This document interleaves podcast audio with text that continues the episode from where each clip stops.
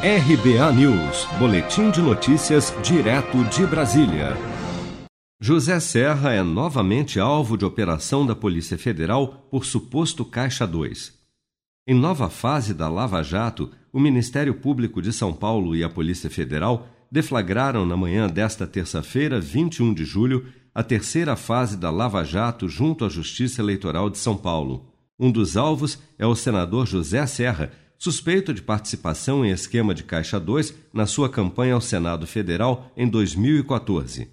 A Operação Paralelo 23 cumpre quatro mandados de prisão temporária e 15 de busca e apreensão no gabinete e no apartamento funcional do senador José Serra, em Brasília, e em outros imóveis em São Paulo, Itatiba e Itu, além do bloqueio judicial de contas bancárias dos investigados.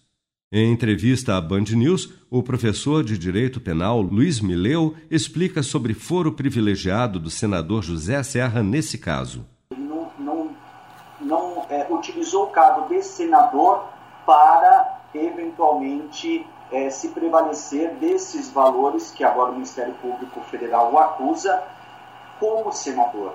Ele ainda na época seria, num primeiro momento, é, prefeito e num segundo momento governador. Como ele não está mais neste cargo, perde ali o foro por prerrogativa que ele teria em outros tribunais. Mas pelo fato de ele ser senador hoje, não haveria, a princípio, essa necessidade de vir de uma autorização de um ministro do Supremo para esses mandados de busca e apreensão. Os valores de campanha sob investigação teriam sido pagos pela Qualicorp, grupo que comercializa e administra planos de saúde coletivos e, de acordo com a Polícia Federal, José Serra teria recebido 5 milhões de reais em doações eleitorais não contabilizadas.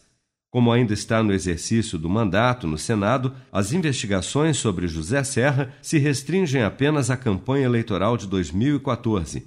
Serra e os demais investigados poderão responder pelos crimes de associação criminosa, falsidade ideológica eleitoral e lavagem de dinheiro com penas previstas de 3 a 10 anos de prisão.